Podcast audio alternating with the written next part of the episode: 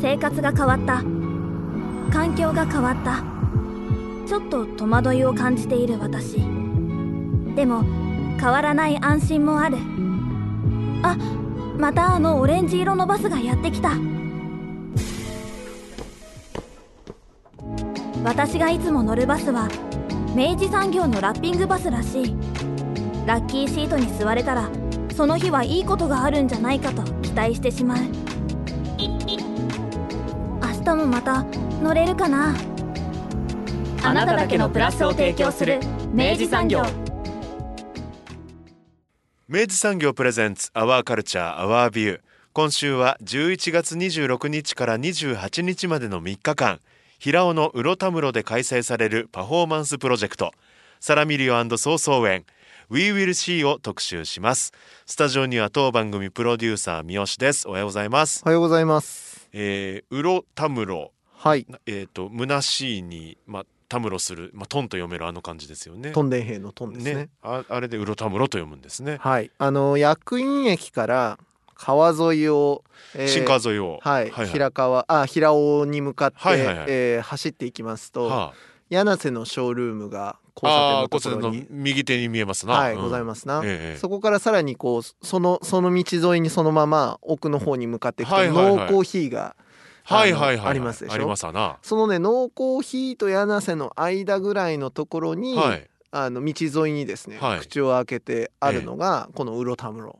でございます、はあ、スペースがあるんですね、はい、昔、あの風花ってねあのイベントスペースだった時期もあったわけですけど、うんうん、あの今ではあのカラクリワークスさんというですね、はい、あの会社さんが、えっとまあ、事務所兼、えっと、ギャラリースペースみたいな形でやってらっしゃるはずですけれども、うん、まあ、そのウロタムロ。でそこで今回26日から28日までサラミリオソーソー園 We Will See というプロジェクトが開催されるということなんですが、はい、あの曹操園さんですね、はい、あのまああのこの番組お聞きの、えー、方であればもしかしたらすでにご存知かもしれません、うん、えっとまあ、1995年福岡生まれ、うん、であの、まあ、大学在学中から一貫して身体、うん、私他者などの、まあ、アイデンティティを軸にさまざ、まな、えー、絵画作品を中心にですね、うん、まあ、いろんな作品の、まあ、表現領域を広げてらっしゃる、まあ、現代美術のアーティストさんですね。うん、あの最近で言えばあの僕らの番組でもご紹介させていただいた九州ニューアートで、はい、えっとのあの中でも展示作家として出てらっしゃっておりましたし、はい、はい、あのー、まあ、非常になんて言うんでしょうね。もう今全国であの本当あのアートマーケットでもですね、うん、しっかりあの結果を残されている、はい、非常にあの今実績ともに実力実績ともにあのある福岡出身の作家さんでございます。はい、一体どんな内容なのか、はい、大変興味深いお話を伺いました、うん、えー、まずは前半をお聞きください。今回スタジオにお招きいたしましたのはまずアーティストの曹操園さんよろしくお願いします。よろしくお願いします。そして平尾にありますギャラリーうろたむろの浜門さんです。よろしくお願いします。お二方お迎えいたしましたが、はい、まあ簡単に申しますと曹さんの、えー、発表というか、はい、作品がうろたむろさんで、はい、っていうお話なんですけど、はい、あのせっかくお二方お迎えしてますので、いろいろ伺っていきたいと思うんですが、はいえー、まず宋さんはあ宋さんとお呼びしてもいいんですかね？はい。えー、アーティスト、えー、どういった作品を、うん、まあこれ多分時代によってもちょっと変わってくるかもしれないですけど、うん、えー、手掛けてらっしゃるんですか？これまでは基本的に絵画をベースでやってて、うん、まあちょこちょこインスタレーションっていうか環境に合わせた作品も作ってたんですけど、うん、で今回はちょっと初めてパフォーマンスっていう感じで自分の身体をその会場に直接使った作品って形で挑ませていただきます。これまではじゃあ平面作品といいますか。がそうですね。多かった。多かったですね。はい。ご出身が福岡なんですよね。そうですね。ですよ今も、はい、今も北九州生まれで北九州に住んでます。あそうですか、はい、もうでも全国で活躍されてると言いますか。すごいんですよ。ねアートマーケットでもしっかりもう活躍でいらっしゃるんですから、ね、そうなんですよ、はい。そんななのに。そんななのにっていう感じですけど、まあね、いやあのやっぱでもその拠点を福岡から離されないのっていうのはちょっとなんかあのユニークだなと思ってるんですけどあのそれはなんか思いがあるんですか？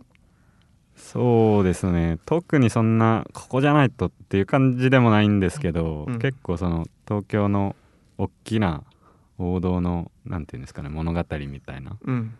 なんか主流からはちょっと距離を取って、うん、やっぱり自分のしたいことだったりすべきことみたいなのを一歩引いて考えれる位置にいるのかなって。結構居心地はいいですね。割とだからまあ自分のペースを守るために、まあ、物理的に距離も置いてやってみてるっていう感じ。ですね。そうですね。うん。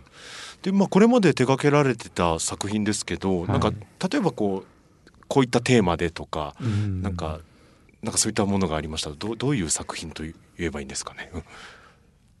すごい平たく言うとやっぱりその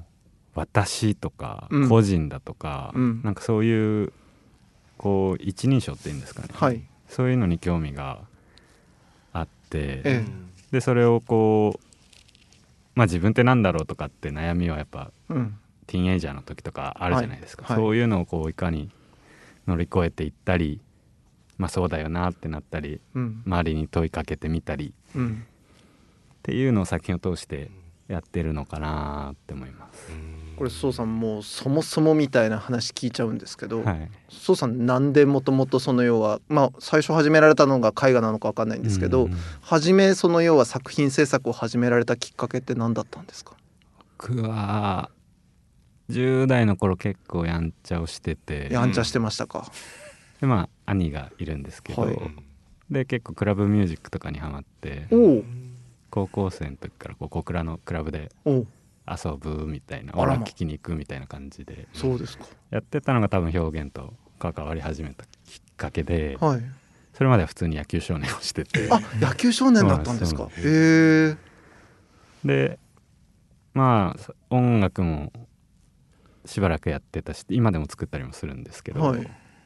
でなんかライブペイントみたいなのを好きな先輩がやってて、はい、それ見てあこっちの表現の方がなんか性に合うなじゃないけどやってみたいってなったらいつの間にかのめり込んで、うん、こんな感じに。あそうなんですね。えー、じゃあなんか割とそのグラフィティだったりとかそんなあたりですか？とかもうグラフィティとかも最初は やっぱ、ちょっとかじった時期はありました、うん、そんなうまくないですけど。なるほどなるほど、まあ、っていうよりはじゃあ割と割とへあのちゃんあの絵画っぽいあのアプローチで結構やられることの方が多かったですか？そうですね。ま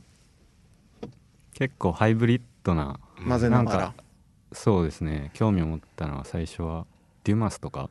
へなんかポストモダン的なそういう境目もなくなったような現代アートをまず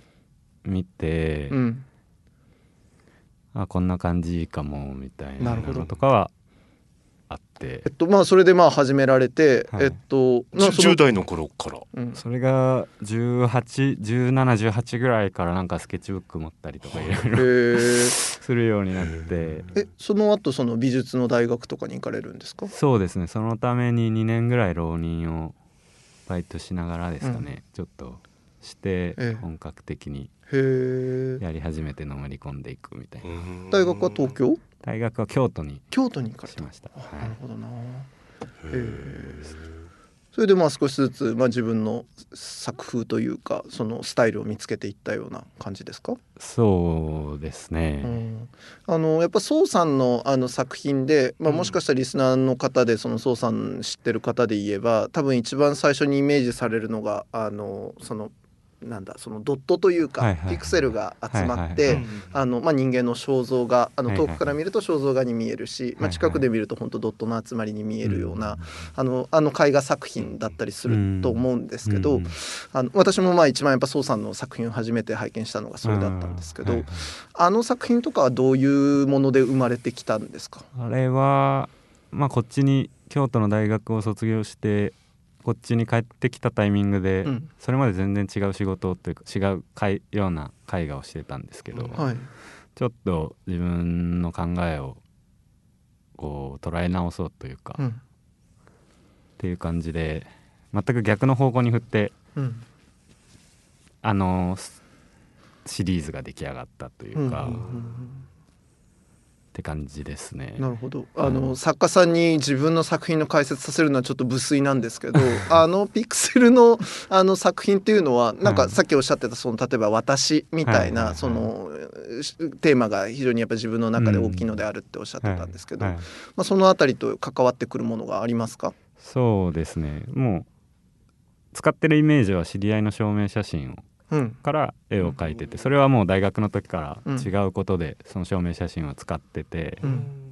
以前はなんかもっと記憶だとか内在性点ですかね、うん、なんか僕が描く時に思い出すその人みたいなのを、まあ、どう絵に定着させるかみたいな、うん、ちょっとね 古いと言ったらあれですけどだいぶモダニスティックな手つきでやってたんですけど、はいうん、まあそこから離れてこう九州北九州に帰ってきていやいやちょっと待ってよってなって、うん、まあ私っていう存在考えていく中で、うん、そもそも私ってどういうものだろうかってなった時に、うん、やっぱりご飯を食べるし、はい、まあ、排泄もするってこう、はい、循環の中で、常にこう外的な要素と絡まり合ってありますよね、体って。はい毛穴とかもそうですけど、うん、常にこう他者を取り入れつつ、うん、こう自己を保っているっていう私って状態だなみたいな、なるほど。ほうほうほう。ちょっと簡単な言い方になっちゃいますけど、はい、でそれをなんかこう絵でできたらなーって思った時に、うん、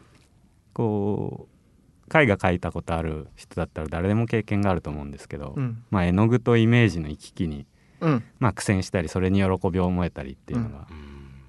あると思うんですよね。こう立体感が出たとかっていう時はやっぱ物質性がこううまくそのイメージと溶け合ってて、うん、出ない時はやっぱりそこが噛み合ってないから、うん、絵の具物質感みたいになると思うんですけど、なんかそういうの生かしてじゃあちょっとメタファー的に、うん、なんかその絵の具と自己の成立の仕方っていうのか、をこう作ってみようかなっていうのでなるほど。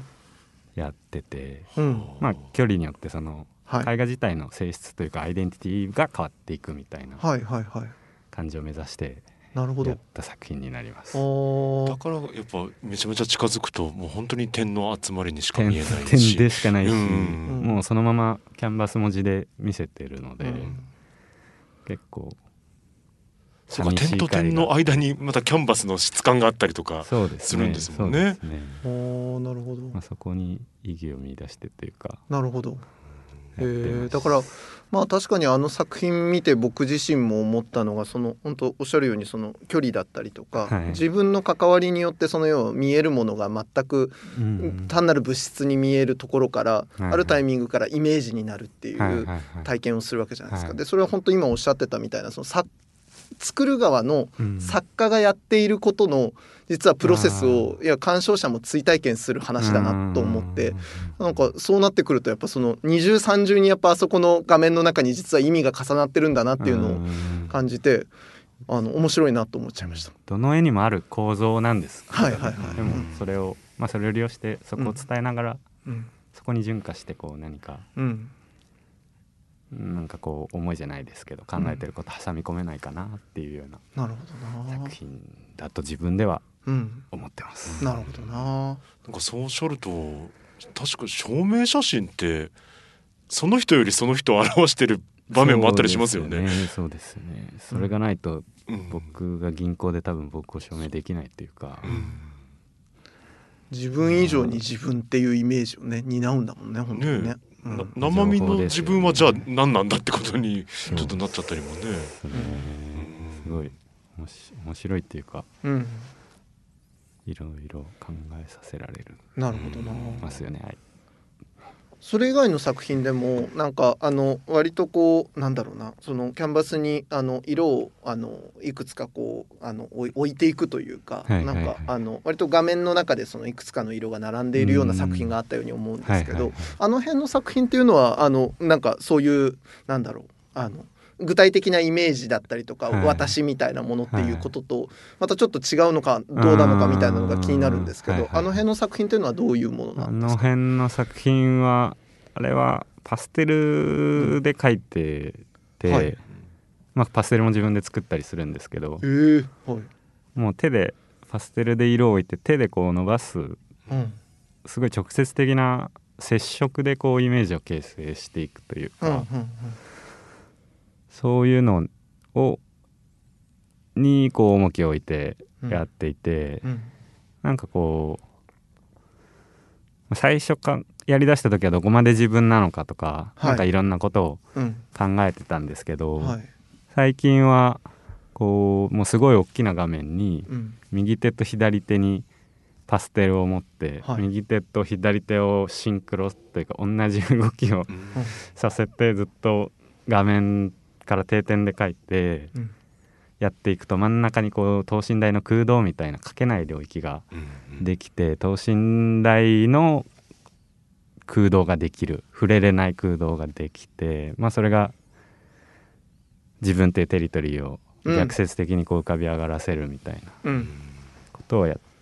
に今ちょっとパステルの仕事はですね色の仕事はなってます。めちゃくちゃ面白い。面白いです、ね、なるほど ご自身からお話聞くとこんなに なんかこうすごい想像できますよね、いやすごいね、いろんな豊かなイメージがね、どんどん反響していくような感覚があるんですよ、でなるほどその私と身体みたいなキーワードが、なるほどそうやって結びついてあの画面に成立してんだっていうことが今のですごいよくわかりました。面白い。よかったです。まあまあいろんな読み解き方をしてもらって、あの全然あれなんですけど、一応作る時はそういうことを考えてやってみようみたいな感じあの色色あのあのパステルの作品とかって、はいはい、本当これあの割と興味に近いんですけど、はい、ああいうのってどのタイミングで完成だっていうふうにす、うん、なるんですか？それを知りたいですけどね。まあでもこう会話をしてて、うんこう終わり時ってあるじゃない。ですか。はいはいはい、こっからもう一回「そういえばさ」っていくとちょっとまずいなみたいな。感覚に。ちょっとこれ以上触れるともう。まあ大体行き過ぎるんですけど壊れてあもうこれ以上は触れないってこう絵の方から、うん、あもう触れないねってすごい距離を感じ出してやっぱ最初はガーって書き込んでいって、うん、すごい密接な関わりをしてるのがだんだんこう絵から離れていって、うん、自分の身体から遠くなっても最後はこう微調整じゃないけどちょちょみたいな関わり方になっていき、うん、もうこれ以上ちょっと無理かなっていう判断を僕はですけどしてます。今の説明すごいわかりやすいですね。私なんか宋さんはやっぱあのなんかすごい感覚的なものになるんですけど、うん、本当なんかあのすごいなんだろうないろんなものと感応し合いながら非常にセンシュアスな存在で作品を作ってるんだなってすごい今思って。でそれを介するのは体っていうものだし、でまあそれを司っているように感じているけれども実際はその状態であるっていうその私っていうものを介してそれが出ていっているっていう。本当にだからそのいや全部言う実は言葉にしてくれくれてたんだなっていうのが聞けば聞くほど糸が通っていく感じがします。うんもう宋さんっていう循環器を通してあのもう一回それをなんか可視化しているというか具現化して提示しているっていうことなんだなって思いました。なるほど。ありがとうございます。すげえな。面白い。だから多分操作の頭の中を見せてもらってるような感じですよね、うん、考えてらっしゃることとか。ちょっと今ダイブした感じあありますよね今のね、でももちろん、ね、そんな感じですかね いや面白いですね、うん、だしもちろん孫さんの中でもいろいろこうその認識なり感覚なりは移り変わっていったりするものですもんね。ね矛盾も結構やっぱり僕は矛盾作品の中で矛盾が生まれてもそれが次の過程になると思うから、うん、あんまりストイックにこうコンセプチャルな形では終わらせたくないし、まあ、矛盾も含ませつつ、空白も分かんないところは分かんないまま提示しつつやっていければと、って感じですね。常にこう新しいものがなんか生まれそうでね。そうなんかね、入り込む余地をなんか作品上に、あのまあそれはだからやっぱ鑑賞者がなんかこう鑑賞あのなんだその関わり合える余白をなんか非常にいい塩梅で残してらっしゃる印象があるしあのそれがねあんま意識的じゃない感じがするんですよね。直感的にやってらっしゃる印象がある。でもないですか？結構やっぱそこあれですか？計算されます？計算っていうかやっぱ学生時代のとかはやっぱなんでじ、うん、実力不足なんですけどやっぱなんで自分がこう考えてるのに、うん、同じ通りに伝わらないんだろう人にって、まあ普段の会話からそうですけど、はい、僕は A って言いたいのに B で受け取ったなみたいなことって普段あるじゃないですか、はい、それをやっぱり展覧会みたいな場でこう体感すると、まあ、コミュニケーション自体がそういうものだなっていうのを学ぶ機会になりますよね。はいなんかああみたいな。じゃあもうちょっとこう言わなきゃいけないのかなとか、うん。うん、いや僕はこのままで違う人に届けてみようとかいろんな選択肢があるのかなと思うんですけど。なんか積極的な空洞みたいなものとしてのなんか作品みたいな感覚がなんか僕の中ではなんかすごいイメージがありますね宋さんの今のお話聞くほどに。そうあんまり確固たるこう自分みたいなのは持ちたくないのかもです。うん、なんかドットでポートレートを描く人みたいな認識もされたくないし、ってなったらやっぱりそそのセルフイメージから逃げていきたいし、うん、そもそも自分なんてないよねっていうコンセプトでやってるんでそこで自分を作り上げるような真似はちょっとするとだいぶ将来きつそうだなっていうのはあらみたいな確かにな確かになえー、はい、ギャラリーロタムロで、はい、この度開催される、はい、We Will See、はい、これ C がう海の C そうですね。ですね。そうですね。と言葉遊びを、うんうん、これは一体どんな作品なのかっていうのをちょっとご説明いただいてもよろしいですか？あの宋さんからここは行きましょうか、うんうん、はい。えっとまあオランダに今住んでるサラっていう僕の友人の作家と一緒にやるパフォーマンスで、はい、でプロジェクターと,、えー、っとスカイプとかズームとか、うん、まあウェブミーティングサービスっていうんですかね、はい、そういうのを使ってそのオンラインで接続しながらそれを1分の1というか等身大でプロジェクションして、うん、まあ、一緒に手を合わせて動いてみたり、うん、同じ動きをしてみようとしたり、うん、ペン先を合わせて同じ絵を描こうとしたり、まあ、絵をか他の絵を描こうとしたりするけど、まあ、ラグがあったり。やっぱりその距離の中でやるのでなかなか思うようにいかないみたいな、うん、パフォーマンスです。うんなるほどな。うん、いやてますか？びっくりするぐらいやっぱり今までの作品の延長にあるんですよね。そうっすよね。あ,、うん、あのやっぱその私と世界の間のその身体を介したそのなんか現れみたいなものを、うん。どのようにその画面に定着するかだったりとかこの空間の中に成立させるかみたいなことっていうのをやっぱりや,、やっているしでしかもそれがよよりなんかやっぱり次のいい意味の難しい方向にちゃんと踏み込んでいてあのそれがこの作品になってるなっていう今すごい印象を受けました。そう言ってもらえると 嬉しいです。またオンラインっていうのが今回、挟まったのは自分の中ではすごく挑戦的で、はい、やっぱ絵画ってこう割と保守的なメディアというかもう現実のものとしての強みを今はそこしかよりどころがないようなものになってるけどそこからこう、まあ、オンラインっていう今主流なものに、こうを取り入れた時に、まあいろいろ考えなく考えなくちゃいけなかったし自分の考えを正さないと、うん、あの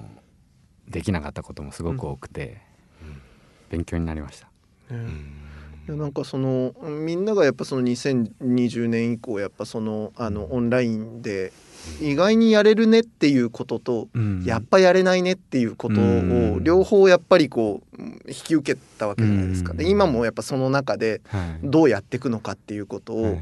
やってる中で、やっぱこれをそのある種その作品の中でどうあのやっぱコンテンポラリーなあの課題だったりとか、その問題意識として、あの作品化するかっていうのはあのいろいろあると思うんですけど僕なんかこれすごいその中でも非常に清潔に落とし込んでかつちゃんと全部言えてるなって思ってすごく感動してますこれ。結構もうプロジェクターとかそのライブとか多分やってる作家は多分探せばいると思うんですけど、うん、それをすごいこうローテクにというかプレ、はい、プロジェクター1本で1分の1にするみたいな、うんうんうん、結構、うん。バカっぽいというか 生活の知恵みたいな感じでやるのが僕ららしいなと思ってて。いやでもなんかそのあのめちゃくちゃマクロな課題に対して、めちゃくちゃミクロなたった一人の私っていう単位であの向き合った結果っていう形がすごいなんかね、ちょうどいいなっていうかそこに普遍性がやっぱ宿ってる気がしててですね。これはうまいうまいぞってあのちょっとすみません逆さ目の前にうまいぞっていうの恐縮なんですけどこれはうまいぞって思ったっていうとこですね。これサラさんとはどういったこう話し合いでというか、うん、でこの形に？京都の大学の時にサラと一緒にいるサラが留学に来て一緒にいる時期があってでそこでサラはちょっと京都が合わなくて途中で帰っちゃったんですよね。うん、でその時僕はサラと結構仲良くて喋ったり、まあ、次遊び行こうねとかっていうのをしてたのに、こうサラがちょっと精神的に耐えきれずに帰ることになって、うん、でそのたまたまサラが家族と一緒に、まあ、バリかな？バリかどっかに引き返す時の京都の駅でたまたま会って「うん、えサラ何してんの?」みたいな感じで。うん、こうここで帰ることになったんだみたいな、で僕からするとサラってすごい明るくてすごいファニーでなんか魅力的な人だったのにえ？みたいな感じですごいそこにまずディスコミュニケーションというか、まあ、何も知れてないしまあ、うん、でもよくよく考えるとまあきついだろうなみたいな。のがあったんですよね。うん、でまあ離れてもお互いちょくちょく連絡は密にじゃないけどしてていつか、まあ、福岡にも展覧会で呼べたらいいねとか、コロナ大丈夫とかっていうような話をしてて、でまあやることになりました、僕からこうこういうことしないみたいな感じで言ったんですけど、サラさん喜ばれたんじゃないですか？まあそうですね。喜んでくれそうですね。でも もうサラの方はやっぱパソコン1台で会ってて、うん、僕たちはまあプロジェクションをしてたり、うん、もう一人アーカイブ手伝ってくれてる人もいて、うん、なんとなくこう現実感あるんですけど、サラからするともうパソコンに向かってこう動いて絵を描くのをやっぱ週2回、この半年ずっと。あの付き合ってくれたというかまあ、うん、このエネルギーは何だろうねってこうよく話します。なん よくやるよねじゃないですけど、うん、うん、そっか。そうなんですよねだから実際にやっぱ長い間会えてはない？会えてないです。もう京都以来会えてないんですよね。うん。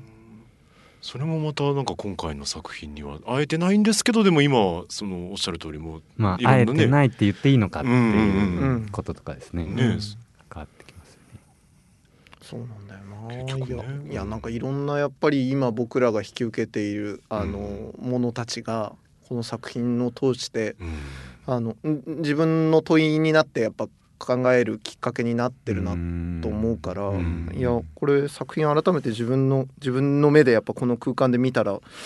かなり思うとこあるだろうなと思って、うん、すごい楽しみですね。私、まあ、実際に、まあ、距離も離れていて、はい、でそのねツールによってのこのちょっとラグがあったりっていうのも、これの捉え方というか、うん、ね、それはあるものなんだけど、それがなんていうんですかね。それが距離を表してるとも言い切れないじゃないですか。そのタイムラグが。もしかしたら精神的なちょっとこうずれと捉える人もいれば、単にネット回線のって思う人もいれば、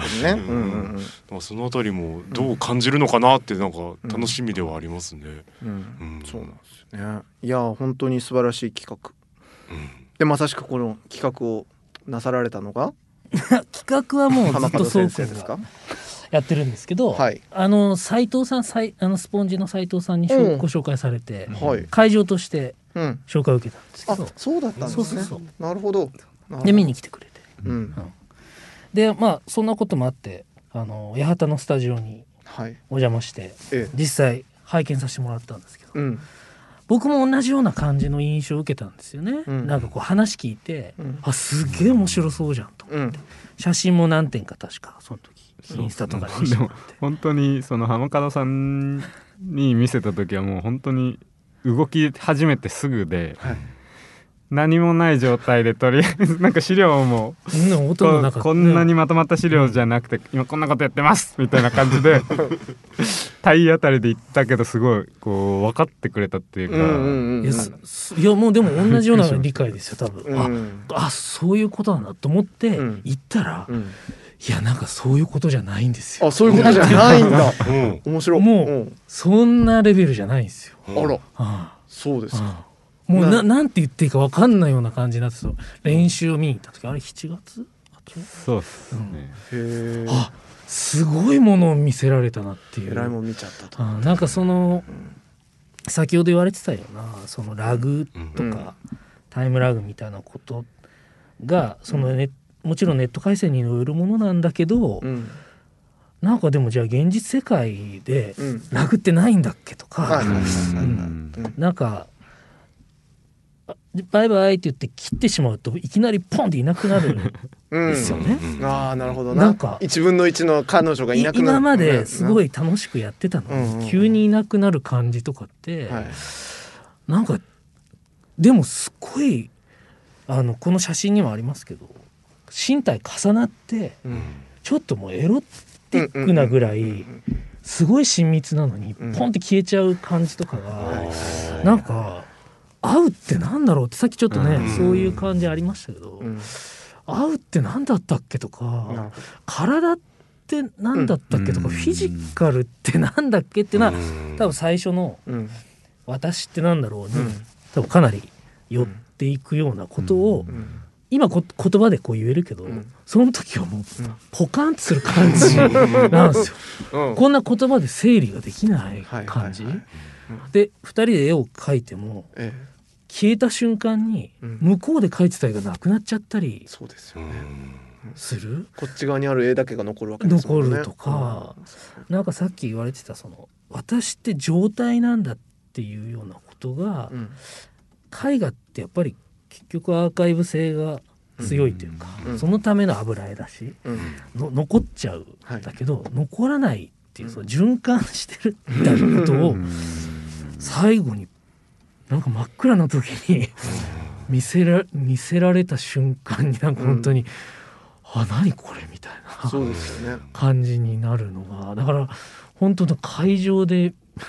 見ると本当になんか体験したことのない気持ちにさせられるだろうなと思います皆さん。本当そうですね、うん、いやあの絵画がねその要は残すものであったはずのものが目の前でいきなりパツンとな、あのあったはずの線がその分だけなくなるとかっていうのはいや本当おっしゃる通りですね。これめちゃくちゃ偉い偉いことですねこれね、うん、何何見ちゃったんだってなりますね。え絵画って何だったっけとか、さっきの絵画も二度とない。ね。とか、もうね二度と見れないですよ、もうすごい不思議な。なんかなんかいわゆるパフォーマンスってたくさんね、うん、美術館とかでやるようなタイプのパフォーマンスってたくさん見てきたけど、うん、なんかこういう気持ちにさせられたことはないなっていう感じだったですよ。嬉しいです、ね、これはちょっとだからもうほんちょっとね今回人数絞っちゃうんですけど、うん、会場さすがに、ね、あその鑑賞のお客さんですね、うん、3日間やるけど、はい、それぞれ十何人しか入れられないんですけど、はい、本当はねもっとたくさん見てほしいっていうか、もう目の前で多分ね、1日目2日3日目全然違うことが起きるしそうですね、ね、全然違うことやるでしょ？なんかまあどうせね 展開が変わる、ね、そうなりますね。ねサラもすげえ適当にやるもんね。そこがすごい楽しいね。そこが楽しいまさしくね僕それ聞きたいなと思っててあの要はそのお二人でまあ半年からやってるわけじゃないですか、はい、ってなった時にある種その振る舞いがうまくなっちゃうっていうことが起きるんじゃないかと思っていて、である程度その要はいあの要は意識の操縦下に置い置いてのもう振る舞いになってって、まあ、予定調和的になっていくようなことっていうのが。起きないのか。で起きてるんだとしてそれをどう回避してるのかとかってすごい興味あるんですけどどどうされてます？一応振り付けみたいなのは、うん、あの考えるんです、うん、そのまあ最初こういうふうな動きをして、うん、こういう風な動きをしてとか、うん、あの振り付け自体に2人で独特な名前を、うん、つけて遊んでるんですよね。最初にそのレッスンを始めた時に「えで何する?」ってなっちゃってもうお互いの共通言語がないんですよね、うん、だからもうその単語みたいなのを作るところから始めないといけなくて。でとりあえず体を自分たちで動かして、この動きは何か感じるねとか、まあ、僕たちは植物とか菌類とかにすごい興味があったので、うん、とかクラゲとかですね海とかに興味があったので、まあ、そこからこう動きをなんとかひねり出してちっちゃな動きを。うん、でひねりだひねり出して練習しては崩すっていう嫌だです、うん、まあどっちかが言うっていうのの繰り返しで、まあ、構築して崩して構築して崩しての。繰り返しをやってる感じですね。なるほどな。僕はこの半年まあ何回か見てますけど、はい、なちゃんと作品になっていってるなっていう感じがあなるほどしました。なるほど。最初は本当に遊んでるっていうか、うん、犬子犬がこう戯れてるみたいな感じの印象もあって、うん、ただやっぱそれがちゃんと作品になっていってるんだなという感じはしました、でも前例がないから、そのねどどこが落としどころかは分かんなかったっていうかね今でも多分分かんないそうですね従来的なクオリティみたいなのは避けたいねって言ってて、ただその自分たちでできるコミュニケーションの中で防げる、あのすれ違いみたいなのはなくそうねみたいな感じだと思うんですよね。まあ、なんかその予定調和みたいなことは見てては感じなくて、むしろクオリティがな何をもってクオリティかもわからないけど、うん、クオリティが上がっていってるなっていう印象はあるんですよ。それは作品になっていってるんだなっていう感じ。ななんか人間が何かを表現する時に作品じゃないものと作品の境界線が多分なんかあって、うん、なんか、うん、なんか神様に奉納できるレベルがあって。あちゃんと奉納できる。奉納の域地に入ったぞっていう感じがあるわけだ。向かってそこをいつか超えてきてるなっていう感じは見ててなんか。だってずっと見てたいっていう感じ。それが自然と湧いてくる感じ、なんかね多分戯れてるだけだと飽きちゃうそうですね。見てる方が、そうですね、おそらく、うん、でもなんかそれが何がどうしたかは僕は分からないけど、うん、何がどうなったからそう感じたのかは分からないけど、うん、ずっと見見続けられるし、うん、なんか人を呼んできてほらちょっと見てって言える感じ、うん、っていうのが多分作品になったなんかどっかなんかあるんだろうもうあそこの神社でやっても大丈夫。神社でやっても大丈夫。近くにありますね。あでもレッスンしてるとこうまあ言ってしまえばプロジェクションされた皿で光の粒でしかないけど、すごいうねりを感じる瞬間みたいなのあって、うん、あお前が次どっちに動くか俺は知ってるよみたいなだからこそ 俺はちょっと裏切るねついてこいよとか多分サラもそういう駆け引きをしてるし、うん。でそれがすごいこううねる瞬間ってやっぱりあるんですよね。うん、まあそれはこう即興性を持たせて、シークエンスというか振り付けとかをなるべく持たせないような形にするとなるんですけど、うん、それが生まれるのはやっぱり何回かに1回しかなないんですよね。次はやっぱその記憶があるのでそれにつられちゃってで2人で「今日パックだったね」みたいなうまくいかなかったよねみたいな。でクソって思いながら、うん、やっぱ次のその、うん、ことをちょっと変えてみたりまあ同じ中で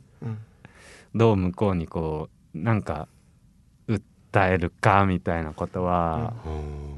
まあ、観客の方には分かんないかもですけどこうやってるとあって、で僕は前向いてるとプロジェクションは見えないので、完璧にサラが動いてくれてるって信頼してるしかない状態になるんですよね。そっか。まあ見てる方とやってる方の違いで、結構いやすげえなこれ。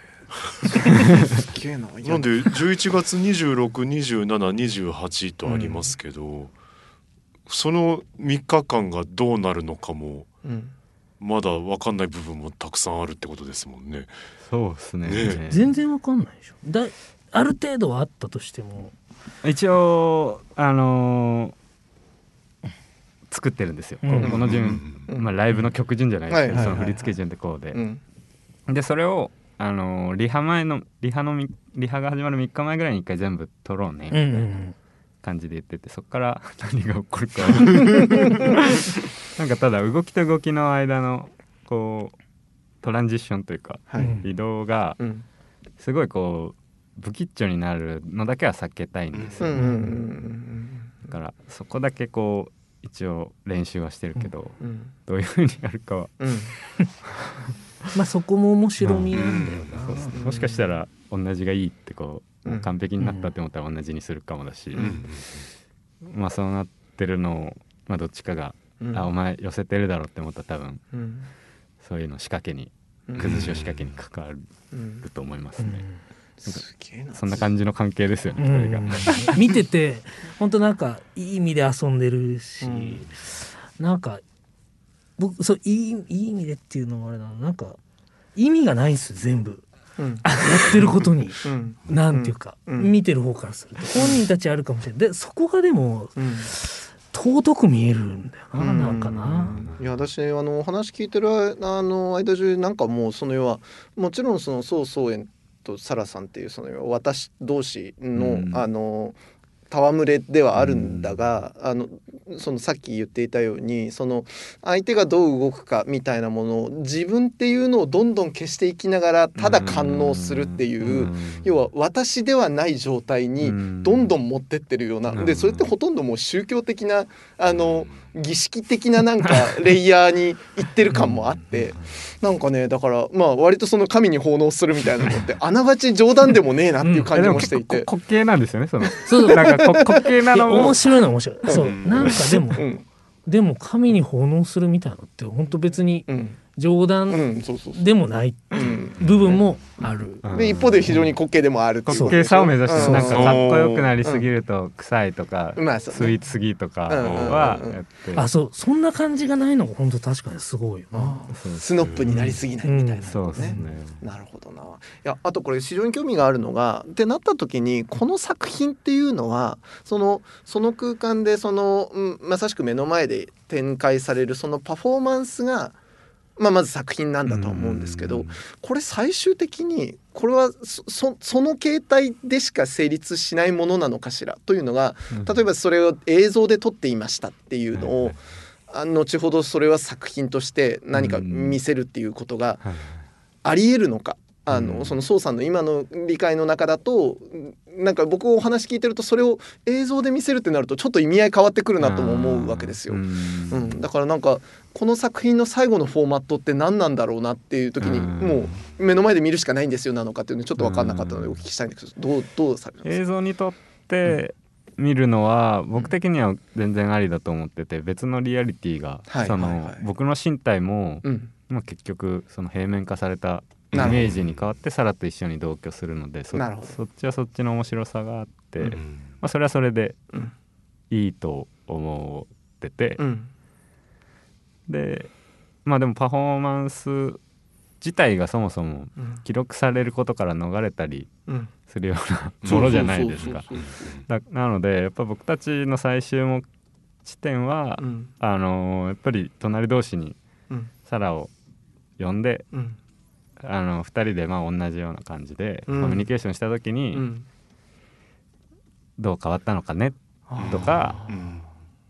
まあそれが意外と面白くないねってお客さんから言われるのも一つの反応だしどうなんだろうねちょっと今の話俺めっちゃ鳥肌立っちゃう 何かっていうといやその結局同じ空間で目の前にした時にありえる話として、あの時ほどうまくいかないねっていうことが起こる可能性があるってことですよね。で、ね、そうなったらいよいよもうこの作品の命題ですよやっぱそのコミュニケーションって何なんだっていうね。話ですよね。で離れて要はその想像して要は間を自分の想像力とかその感能力で埋めていくっていうことをするほどに実は実はうまくいくとかっていうことがありえるかもしれないっていうもうなんかもうこの想像だけでも僕はもうこういうのうっとりしちゃうんですよ。いや見た。面白い。面白い。えしかもこのこれはあれですよね。あの、はい、ウロタムロであの、はい、これな何てお呼びすればいいんでしょう？記録集になるのかしら？あこれね。はい。これは何ですかね？ドキュメントブックって一応言ってるんですけど、はい、これまで宋さんとサラ2人でやり取りした痕跡というか、とか日記とか、日記とか。お互いの日記をこれとまた照らし合わせると、はい、素晴らしく面白くなるそうですか、ね、はい、えー、これ本として出ると、ね、本として出るしあと12月1日からは展示がこれの原画というか、あこれのなるほど。展覧会同じその中の、うん、パフォーマンスした会場で、うん、その後にあります。なるほど。パフォーマンスは一応あのオンラインでも配信します。また二重三重にイメージと意味が。交錯する。大変だ。一応ねオンライン配信もあります。そうですか、はい、なるほど。面白い。面白いなんかお話聞いてて本当にふわふわしてきましたなんか、ね、ずっと私とはっていうものの問いにやっぱりねあの直面するんだよな宋、うん、さんの作品はだから、うん、よく考えると絵画って触れねえなとか思い思いながら聞いてましたなんか。ああるんだけど、うん、まあさ触ろうと思ったら触れるんでしょうけど、触っちゃいけないいけない。ってことになってるじゃないですか。逆になんか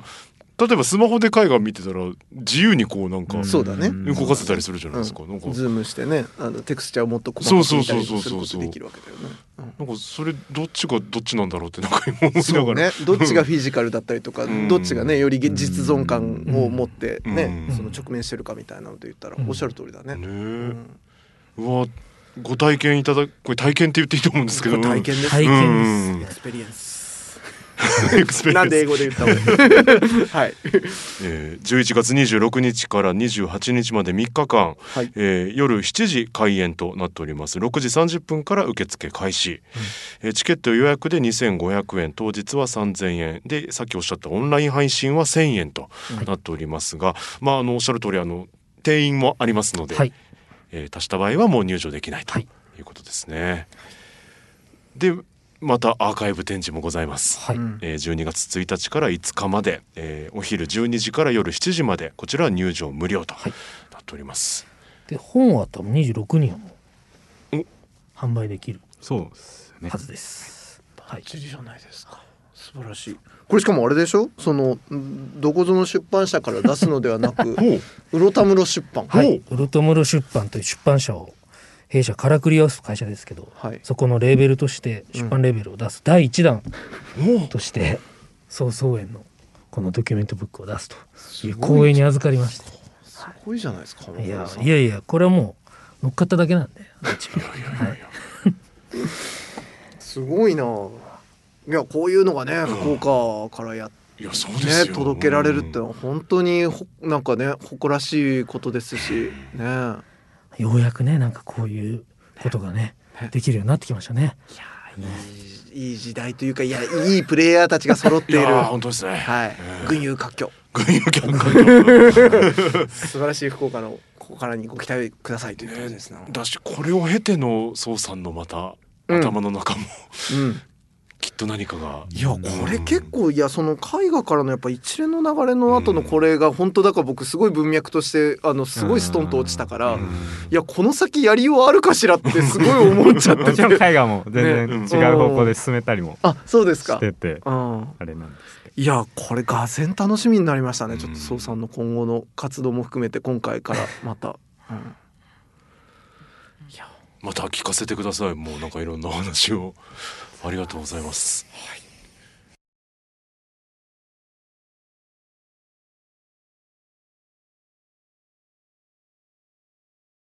お引越しに伴いガス電気を使いたいまたは止めたいとお考えのお客様。お引越しが決まったら明治産業へご連絡を。アプリからでもインターネットやお電話からでも24時間いつでもお受け付けいたします。お引越しのガス電気のお問い合わせは明治産業までご連絡をあなただけのプラスを提供する明治産業。